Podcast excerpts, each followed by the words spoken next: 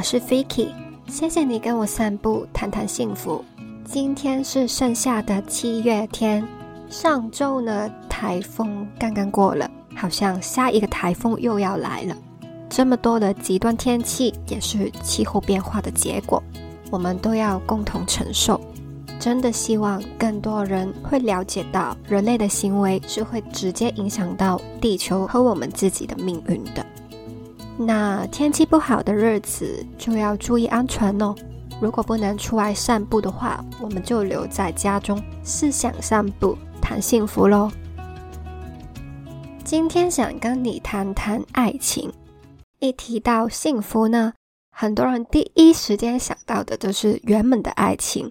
有一个完美的伴侣，两个人相亲相爱，然后一起快乐的生活，这个是很多人对幸福的刻板印象。很多有关两性关系、谈爱情的书都是以幸福为书名，然后也有很多爱情剧啊、爱情电影也是拿幸福来当名字。整个社会文化都是在灌输我们，幸福跟爱情是密不可分的。那既然我们要谈幸福，怎么可能不谈爱情呢？但是拖了二十集才说，是因为我觉得自己没有很有资格去谈爱情，因为人生经历也不算多，又好像不够智慧，很难给出一些关于爱情跟幸福的很好洞见给你。最近呢，就看到小美人鱼的真人版在上嘛。迪士尼电影的话题呢，又突然很红，那我就突然想到这个主题。如果我还没能给出一个大师级的答案，那我可以轻松一点。现在的我可以给的答案就是 point out 有什么形塑了我的爱情观。那我想，我们 millennials 这一代的女生，很多都是看迪士尼电影长大的吧。八年级生的我们可是出生在迪士尼电影的高峰期，而迪士尼的公主电影呢，又是以女生来当主角，那女生们就会很容易投射了自己在其中，会想着那是不是她的故事呢？这些童话式的爱情故事真的可以影响一代女生的爱情观，所以今天我们就来谈迪士尼电影里的公主们。的爱情故事带出了什么讯息？如何影响女生的爱情观？这些影响是好还是坏？关于爱情，这些电影教会了我们什么，或者教坏了我们什么？我们从迪士尼公主的故事里可以窥探到幸福爱情是什么，还有不是什么。今天我们会谈的八位公主呢，都是比较有名或者是我喜欢的角色。那我们就先从最早登场元老级的公主开始吧。首先就是白雪公主 Snow White，她的电影是在一九三七年上映的。Snow White 她是第一个迪士尼公主，你应该有听过她的故事吧？她有一个恶毒后母王后，因为嫉妒 Snow White 最漂亮，所以想杀了她。然后白雪就逃走到森林，跟小矮人一起住。之后呢，还是吃了后母的毒苹果，昏死了。直到王子来给她一个 true love kiss，才醒来。那白雪跟王子的爱情故事呢，是典型的一见钟情。而且好像只有男生喜欢女生。他们第一次见面是王子在王宫外偷听到白雪唱歌，觉得她又美，唱歌又好听，所以喜欢上她。然后第二次见面呢，已经是白雪躺在棺材里，王子伤心到要去亲她的时候了。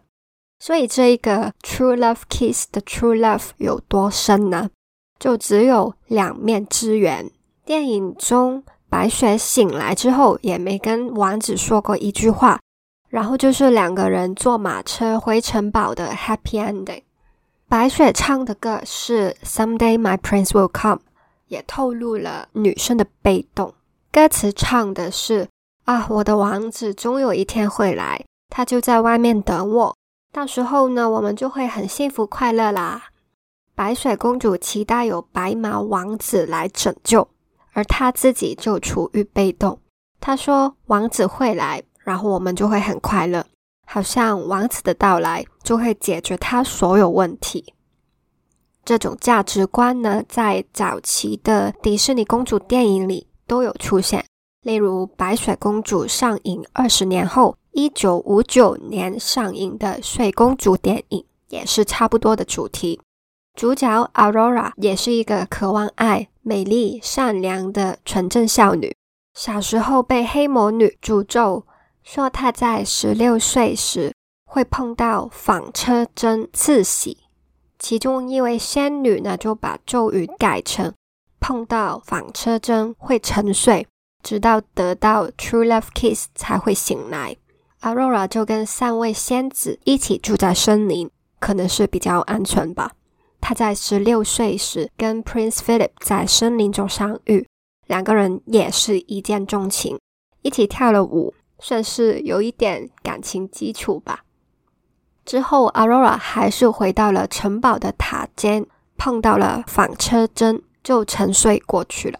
王子知道之后，就来城堡救人，杀死了变身巨龙的黑魔女，到达了塔尖，给 Aurora 一吻，他就醒过来。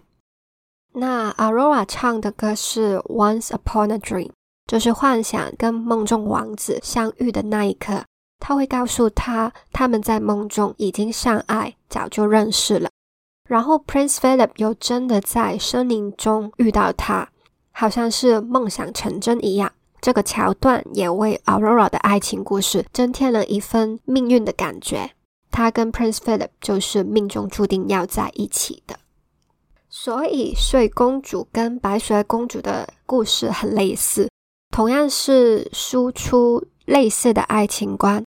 第一点就是一见钟情，多多少少有相信命运、命中注定的信念。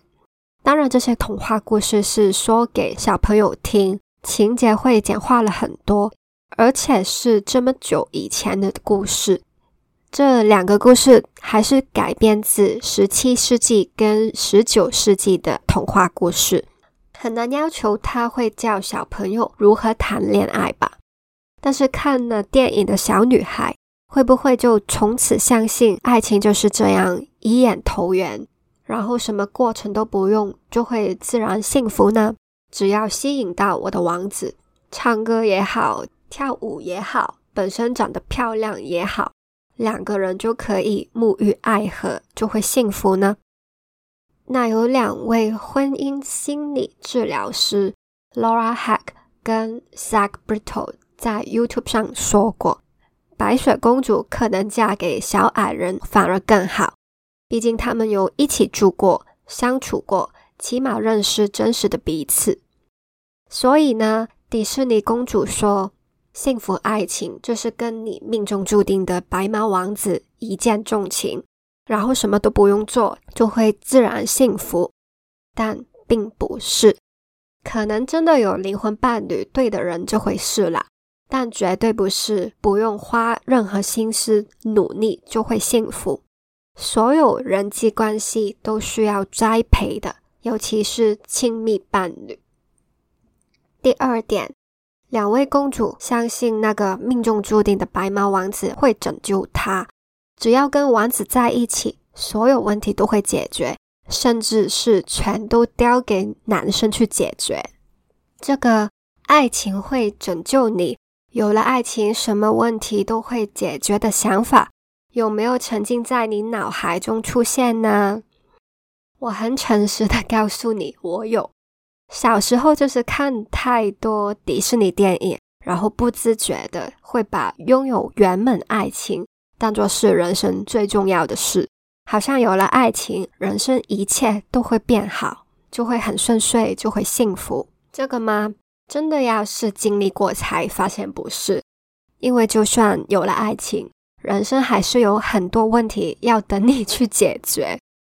所以呢，当迪士尼公主表现出有王子来拯救，就会有美好爱情，人生就会好起来。但其实是没有很多男生会当王子，世界上除了你之外，也没有人有责任去拯救你。这个责任不是可以丢给你的男朋友或女朋友，所以不要再幻想爱情可以拯救你的一切。你的人生问题还是要自己解决哦。下一位公主是 Cinderella，她的故事主题也有点类似，毕竟都是前期的公主电影。这是在一九五零年上映的，一样也是有一个恶毒的后母，近次还有两个不怀好意的恶姐姐。Cinderella 一直在家里给他们奴役。他们国家的王子要选老婆，就举行舞会，邀请全国的单身女子来参加。他两个姐姐当然会去，Cinderella 也想去，但后母就用尽诡计不让她去。然后他就遇到他的仙女教母，来个大翻身，让他穿漂漂亮亮的礼服，穿玻璃鞋，坐南瓜车去，成为全场最正的妹子。王子当然就爱上 Cinderella 了，但因为身上的法力会消失，Cinderella 在十二点之前要走，匆匆忙忙跟王子道别，只留下了一只玻璃鞋。王子就叫人用这一只玻璃鞋。来把 Cinderella 找出来，最后找到了就嫁给王子，Happy Ending。这一步有好一点，起码 Cinderella 不是一个被动的角色，她有去跟后母争取去舞会，有很努力的工作，有把自己保持漂漂亮亮的。我觉得这一步更多的是在灌输女孩们怎样才讨人喜欢。要像 Cinderella 一样，要善良，要勤劳，就算面临逆境，也要乐观，相信梦想等等。不过最重要还是外表吧。王子也是因为她是全场最美才喜欢她。这些女孩应该怎样怎样的观点正不正确，就因人而异吧。但某程度上也成为了性别定型的枷锁，好像在说。啊！你要这样才是得人喜欢的好女孩，这样才是成功的女孩，才可以翻身哦。那最后的 happy ending 也是跟王子在一起嘛？Again 是在说，这就是女生最好的结局，爱情就是你的解药，嫁给王子就是幸福快乐。Cinderella 这部电影呈现出来的那些女生得到美好爱情的条件。反映出当年的价值观，就是只有美美的傻白甜才会讨人喜欢，才会得到王子的爱情，才是最好的结局。这个观念我不会说是完全错啦，的确，社会每一个时代都有它的审美观，但现在的我们幸好活在一个叫包容的多元社会，每个人都有各自觉得吸引他的特质。某些特质的确是比较受欢迎了，但不代表没有那个特质的人就不会被爱呀。因为真正爱一个人，不是在勾选他有多少优秀特质，而是爱他这一个独特的人。之后过了很久，《睡美人》上映了三十年之后，一九八九年才有下一部公主电影《小美人鱼》。这个故事呢，因为最近的真人版很红哦，也很快的跟你 recap 一次经典版的故事吧。小美人鱼 Ariel 是住在海底 King Triton 最小的女儿，长得最可爱，唱歌最好听，很喜欢人类世界。有一次偷偷去看人类的船，看见了英俊的人类王子 Prince Eric，就喜欢了他。因为爸爸超讨厌人类。不会支持 Ariel，那他就被八爪鱼女巫 Ursula 游说他，以 Ariel 的声音换取一双脚，在三天内让王子给他一个 True Love Kiss，就可以永远变成人类，跟 Eric 在一起。然后 Ariel 跟 Eric 就相处的很开心，很喜欢对方啊。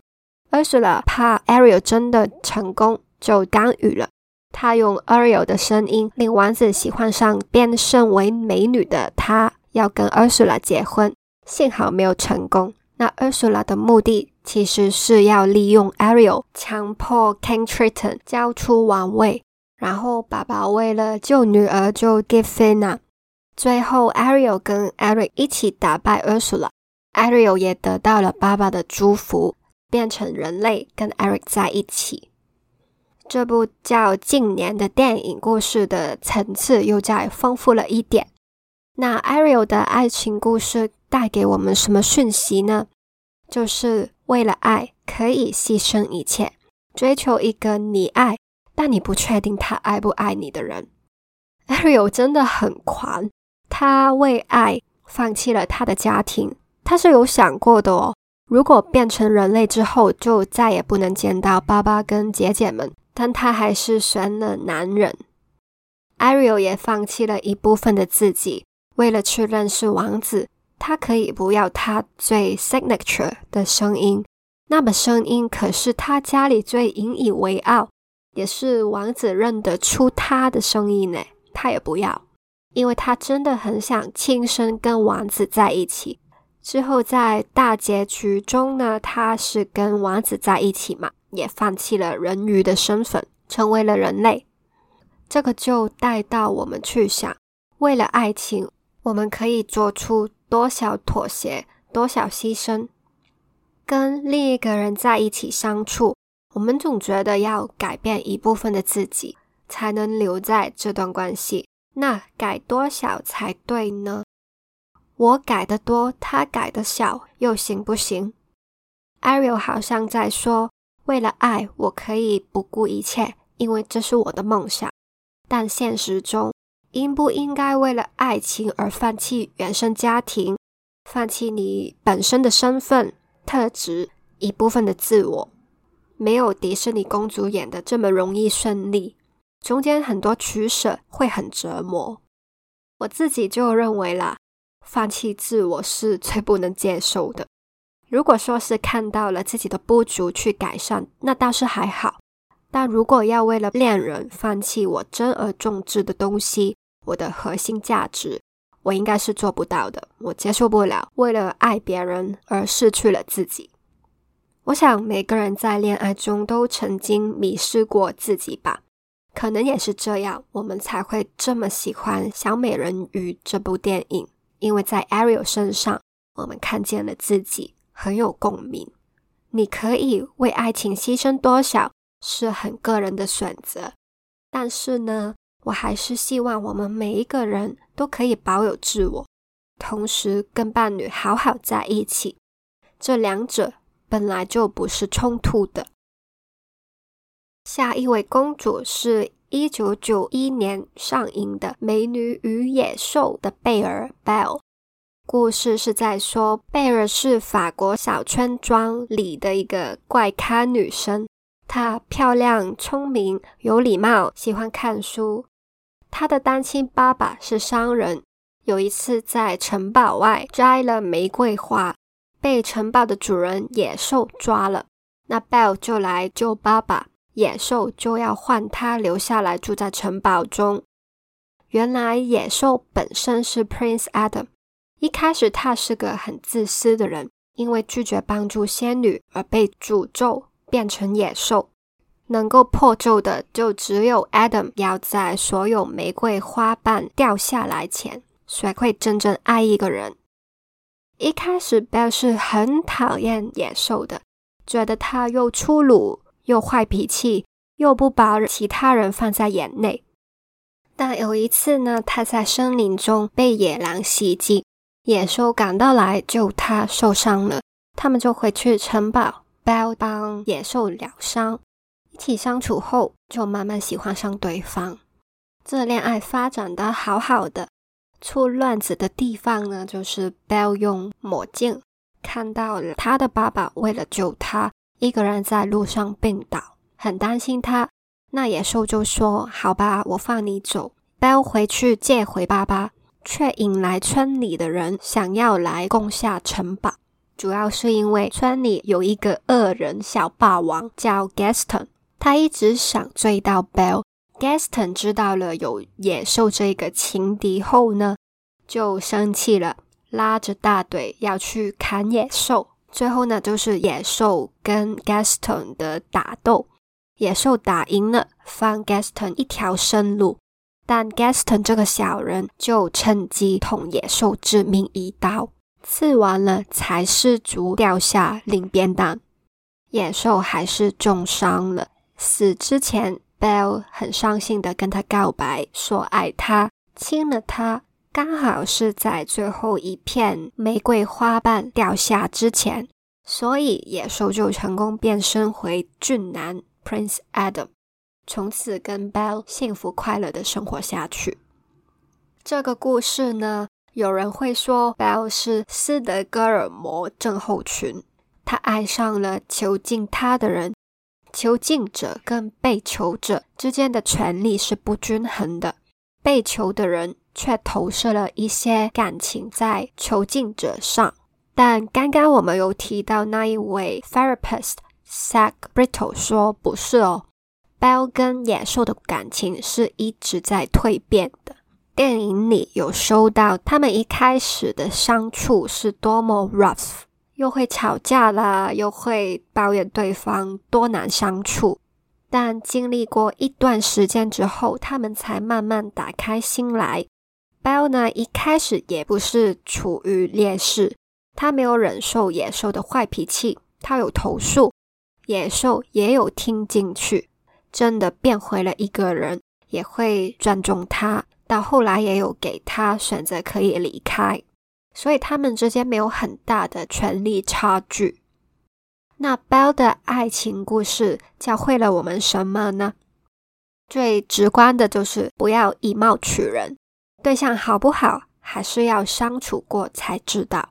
这个是改编自十八世纪的童话故事嘛？当时的女生也是跟男生还没有见过面就嫁进去。那我有听过一个说法是，这个故事呢是在哄女生，哎，你要嫁的老公可能像野兽一样不好看啦，但可能他内在是一个好人啊，而且他有钱有城堡。这段婚姻可能没有你想的那么糟哦，我觉得这个说法也是有可能的。Anyway，回到现代的我们，这个故事除了带出爱一个人要爱他的内在这个讯息之外呢，还有一点就是爱情有彻底改变人的力量。故事中的 Prince Adam 要透过学会爱人，蜕变成更好的自己。他要做的不是像 Gaston 一样强迫 Bell 要喜欢他，而是专注在自己身上，拾回做人应有的品德。爱不是改变别人，而是改变自己。这个就跟我们刚刚提到的小美人鱼有一些差别。Ariel 是为了爱情，完全改变了他的本质。而 Adam 呢，就是因为爱情重新发现他的内在人性。为了爱情，你改变了什么？往哪个方向改变？就是我们要学习的成长课题。可能在以前的关系里，你改变了这个部分，但原来不行。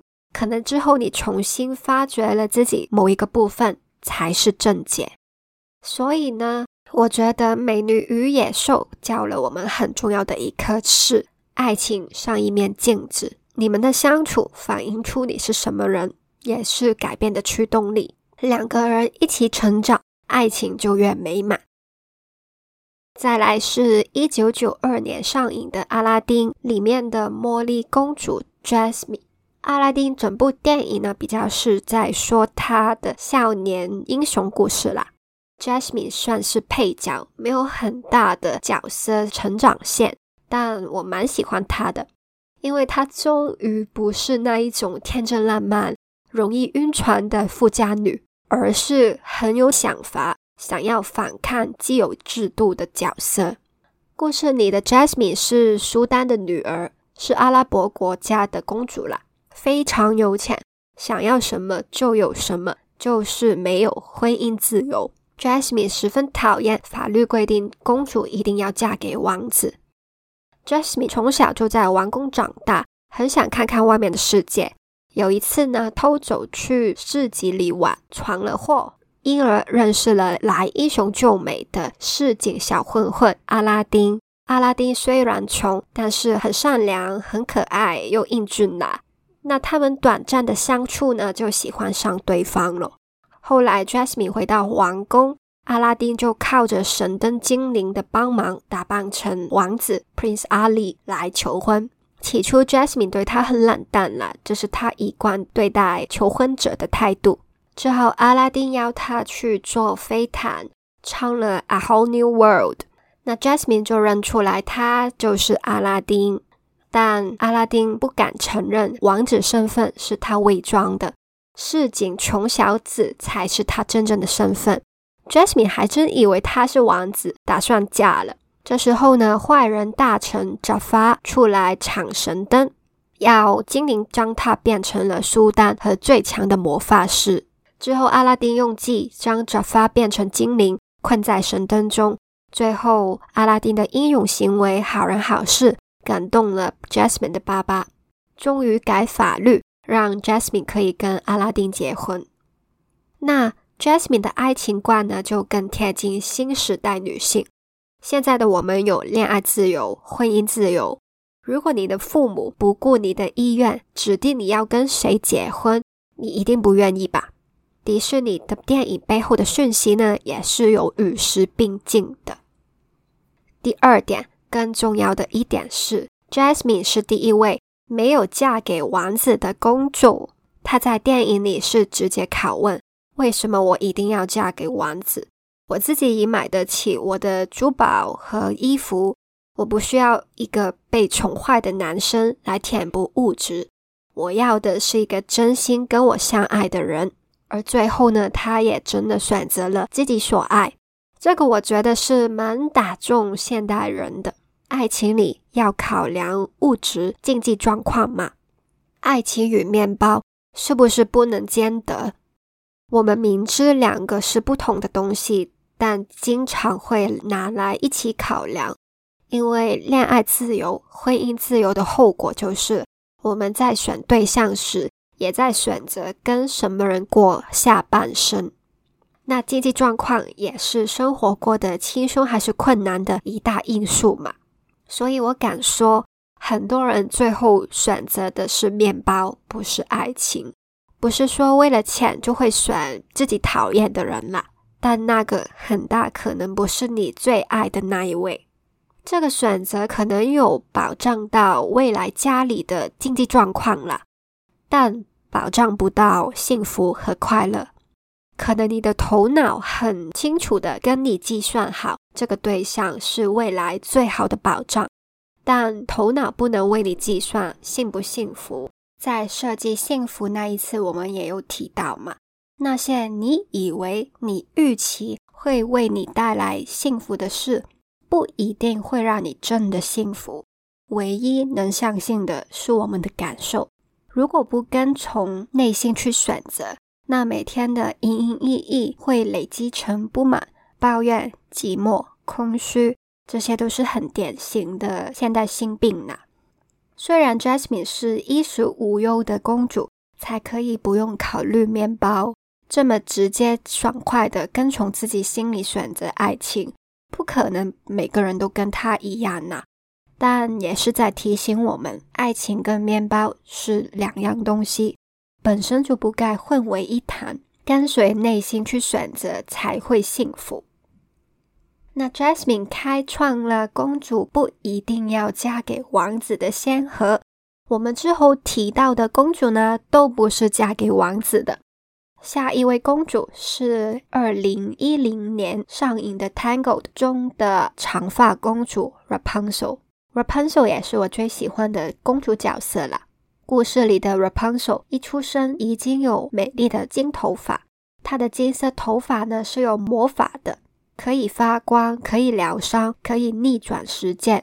那坏人名叫 Mother Gothel，他很自私，他想用这个魔法来保持年轻，所以他就绑架了 Rapunzel 到远离人烟的高塔里，假装成 Rapunzel 的母亲跟他一起生活，也不让他离开。把他禁锢在高塔中。Rapunzel 长大了之后，当然想去外面看看啊。高否就有各样的情绪勒索，不让他去。直到男主角出现，男主角的名字叫 Flame Rider，他是一个英俊潇洒的小偷，他从王宫偷了原本属于 Rapunzel 的王冠，逃到了高塔这里，但是被 Rapunzel 制服了。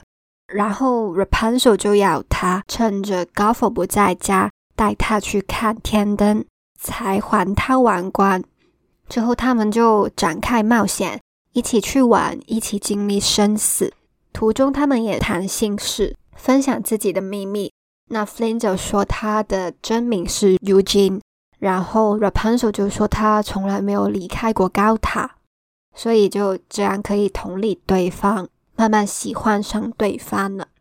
之后 g o f f 发现了他们，就分化他们，跟 Rapunzel 说：“怎么会有人喜欢你？你看你这么笨呐！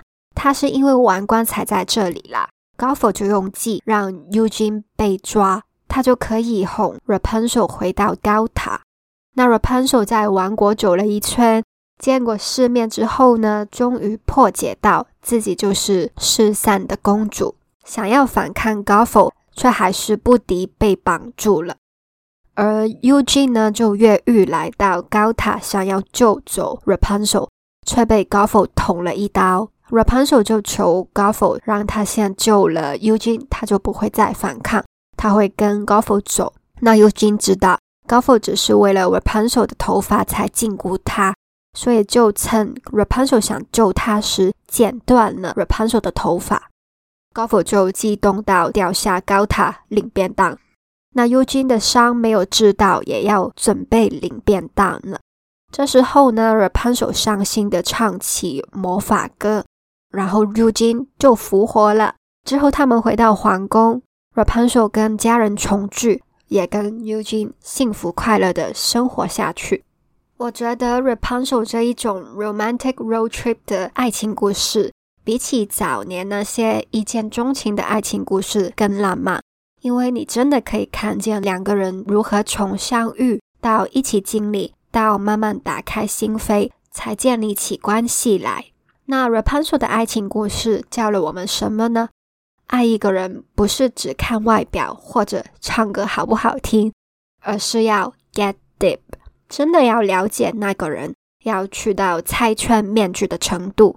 那 Rapunzel 跟 Eugene 第一眼也觉得对方的外表很吸引，但很快就 back to business，继续谈判，开始了合作伙伴关系。中间有好奇过对方的秘密，但是点到即止，直到真的差点淹死，终于逃出升天之后，才谈心事，分享各自的秘密，同理对方，可以理解对方。那一幕是很重要的转捩点。真的在那之后，他们的感情才萌芽。那是不是一定要拆开伤疤来说呢？我觉得，如果关系一直走下去的话，那就会是无可避免的。因为创伤一定会影响到一些行为模式，例如防卫机制、过度依赖、欠缺安全感等等。相处久了，就会影响到对方，就要去处理嘛。所以呢，不要害怕跟伴侣透露你的创伤，那个是关系升级的必经之路。谁没有受过伤呢？重点是我们如何疗愈创伤，如何继续上路，跟眼前人创造美好的关系。这个我觉得是迪士尼给过的最好的 relationship advice。然后第二点。Rapunzel 跟 Eugene 刚好是互补的性格特质，他们可以互相欣赏，所以他们的关系这么顺利。Eugene 就是凭着他多年来行走江湖的经验，完全就是一个 street smart，非常 resourceful，完全知道哪里有酒吧啊，哪里看天灯最好啊，甚至越狱也有江湖大哥的帮忙。而 Rapunzel 呢，就是一个入世未深的天真少女，他有达成看天灯这个梦想的坚定决心，可以感染别人，感染到江湖大哥们一起唱歌，感染到群众在市中心一起唱歌跳舞，甚至令 Eugene 跟追捕他的 Maximus 化敌为友。Rapunzel 也心很宽，他不会介意 Eugene 的过去。也不介意江湖大哥们看起来很凶就不当朋友，这个就是她很温暖的人际能力。所以迪士尼告诉我们，幸福爱情里要互相欣赏、互补的特质，不是硬要对方跟你一样。最后一位，我们今天会提到的公主是二零一三年的《Frozen》和二零一九年的《Frozen Two》里面的 Anna。因为《Frozen》的主线故事都是在说 Elsa 跟 Anna 这两姊妹，Anna 的感情线是复线了。我们就很快的 go through Anna 的恋爱经历。Anna 呢，就是拥有冰雪能力的 Elsa 的妹妹。因为小时候 Elsa 曾经误伤过她，之后都不敢靠近 Anna，疏远她，令 Anna 的成长过程非常寂寞。直到 Elsa 登基为女皇的庆典，来了一个外国王子叫 Hans，很符合经典的白马王子形象。那 Anna 就回去跟姐姐宣布要跟 Hans 结婚，但是 Elsa 就不准。Elsa 说了一句：“You can't marry the person you just met。”就直接打脸了历代公主啊！那 Frozen One 的最后呢，发现原来 Hans 不是真爱，而是想来夺王位的坏人。Anna 在大半部电影中都是痴心错付。那谁才是 Anna 的真爱呢？是一个跟驯鹿很好朋友的男生，叫 Christoph。他在 Frozen One 就跟 Anna 一起上雪山，好让 Anna 找到离家出走的 Elsa。当他又误中了冰咒，快要冰死时，又飞快护送他回城堡。经历过这么多事后才认爱。那 Frozen One 中 Anna 的爱情故事，也是刚才我们有提过的主题，就是要认识对方，一起经历。有一点感情基础才会是美好的爱情，所以我们就不多分析了。反而是《Frozen Two》中，Anna 跟 Christoph 的关系就值得一谈。在《Frozen Two》一开始，Christoph 就想跟 Anna 求婚，但内向害羞的他总找不到时机点。至于 Anna 呢，她的心思都在 Elsa 身上，因为 Elsa 听到神秘的歌声。又激起了一股古老的自然力量，地、水、火、风都要来搞这个 Airenda 王国，居民都不能安居乐业了。于是他们一行人就去找这一股自然力量是什么。所以安娜一直没有注意到 Christoph 的欲言又止，经常想都不想就冲去跟着姐姐。有一次呢，更是急到跟 Christoph 不辞而别。害到 Christoph 要唱一首《Lost in the Woods》去抒发他被抛下的感受，但也是因为 Anna 身边发生太多事太快了。快进到后半部，Elsa 用尽最后一口气 send message 给 Anna。Anna 从失去姐姐的伤痛中走出来，终于长大成不再追着姐姐背后走的独立女生。然后去完成身为公主、身为 Arundel 的统治者，为了国家应该要做的事。这个时候，Christoph 也出现了，也不问情由，全力协助 Anna。最后，Arundel 被救了，Elsa 回来了，大团圆结局时，Christoph 终于在对的时机跟 Anna 求婚成功了，从此就幸福快乐生活。这一段 Anna 的爱情故事就更成熟了。安娜跟 Christoph 的感情一直都很稳定，深爱着对方。但有时候两个人 focus 在人生不同面向上。Christoph 的生活很简单嘛，他只有驯鹿、石头家人，还有 Anna 这个女朋友。但 Anna 的生活很大部分是 Elsa，他们得来不易的姐妹情，还有他们父母留给他们的王国国民。Anna 可是女王的副手。顾虑的格局大很多，所以 Anna 是对 Christoph 很无情吗？不是，只是他那一刻烦恼的东西真的太多。还有，的确，他真的重视姐姐 more than anything，甚至更胜于他自己的生命。更不用说 Christoph 了。Frozen One and Two 的大半部，他都是绕着姐姐，直到以为 Elsa 死了，才第一次独立。这也是 Anna 很重要的成长时机。所以不要说 Anna 不爱 Christoph 了，只是她之前太爱 Elsa。那我相信 Anna 当了女皇之后，这方面会更平衡。那 Christoph 是太不懂看空气、看时机吗？嗯，我觉得有一点。毕竟内向的他花了很多时间整理自己的内在，才尝试说出口。他已经花了很多力气开口，要他在想什么时机适合，好像有点难。但是我并不觉得 Christophe 就是恋爱脑，只想着情情爱爱这些小事，关系里中的不快感都是大事，因为不处理它，它就会累积累积，然后爆破。所以呢，伴侣能够借助情绪是很重要的哦。他们两个这个短暂的不对平，令 Christophe 有一点失望，而 Anna 好像没有发觉到。那更健康的情节呢，会是 Christoph 开心见诚的说出他觉得被抛下的感受，然后 Anna 解释他那一刻真的是太 preoccupied，没有注意到，那就会是完美的沟通示范。但无论如何，真爱必胜，所以他们最终打开了心结，有情人终成眷属。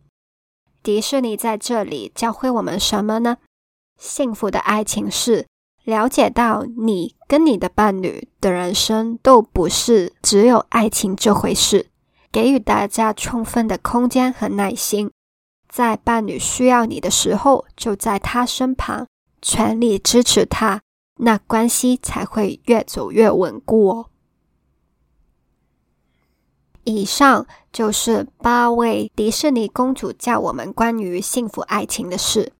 迪士尼的电影结尾都是幸福快乐的生活下去嘛，Happily ever after。但真的每一对都会一直幸福吗？有些的感情基础很薄弱，有些过于冲动，有些没想经济面。那作为女生，我可以 copy 他们的路径。去寻求我的幸福爱情吗？这个是我长大后在重温这些电影时会思考的问题。那现在的我呢，应该可以给一个这样的答案。我不觉得我们可以复制别人的幸福路径，尤其这些都是虚构人物。但是从这些家传户晓的童话故事也好，真的发生在别人身上的故事也好。都有一些 love lesson，我们可以逐小收集成智慧，应用在我们自己的爱情上，就可以顺遂吧。当然，这些 lesson 不一定是真理，可能只是某些人的片面之词。你应用了，也不代表你的爱情会满分。但就像破关一样，有了其他经验者的提示，应该会容易过一些吧。当你破关之后再回来看。可能又会有新的体悟，所以迪士尼公主教的爱情课真的是历久常新哦。那听完了这八位公主的爱情故事后，你觉得怎么样呢？你最喜欢哪一位公主的故事呢？或者是对谁的故事最深刻？我自己是最喜欢长发公主 Rapunzel 的故事了，实在太浪漫了。看到他跟 Eugene 去看天灯那一幕，超美超震撼，简直是迪士尼动画爱情故事的天花板。下一次再看迪士尼公主电影时，你会记得我们今天谈的爱情课题吗？可以留意一下他们的爱情是怎样发展，然后比对一下你自己的想法哦。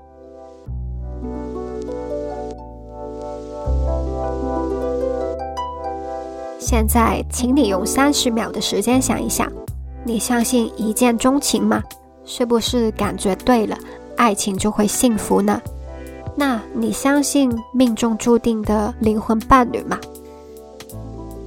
你会不会觉得自己一定要有某些特质才值得被爱呢？这些特质又是谁来定？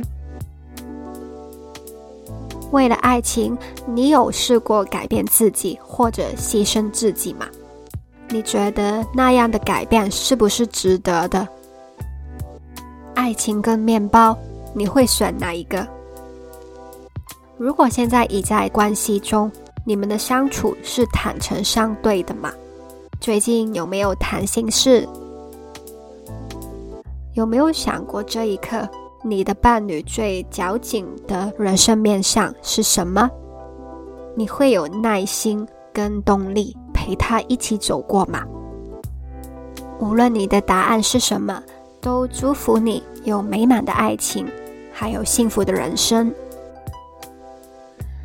谢谢你收听到最后，不知道你对这一集的爱情议题有什么感想呢？欢迎到这一集的网址留言告诉我，或者在 IG 上找我也行。我的 IG 是 v i k i c d o c o。喜欢的话，请订阅这个节目，还有 follow 我的 IG，就不会错过最新的节目了。请记得，我们每个人都值得，而且有能力幸福。我们下次约会见，拜。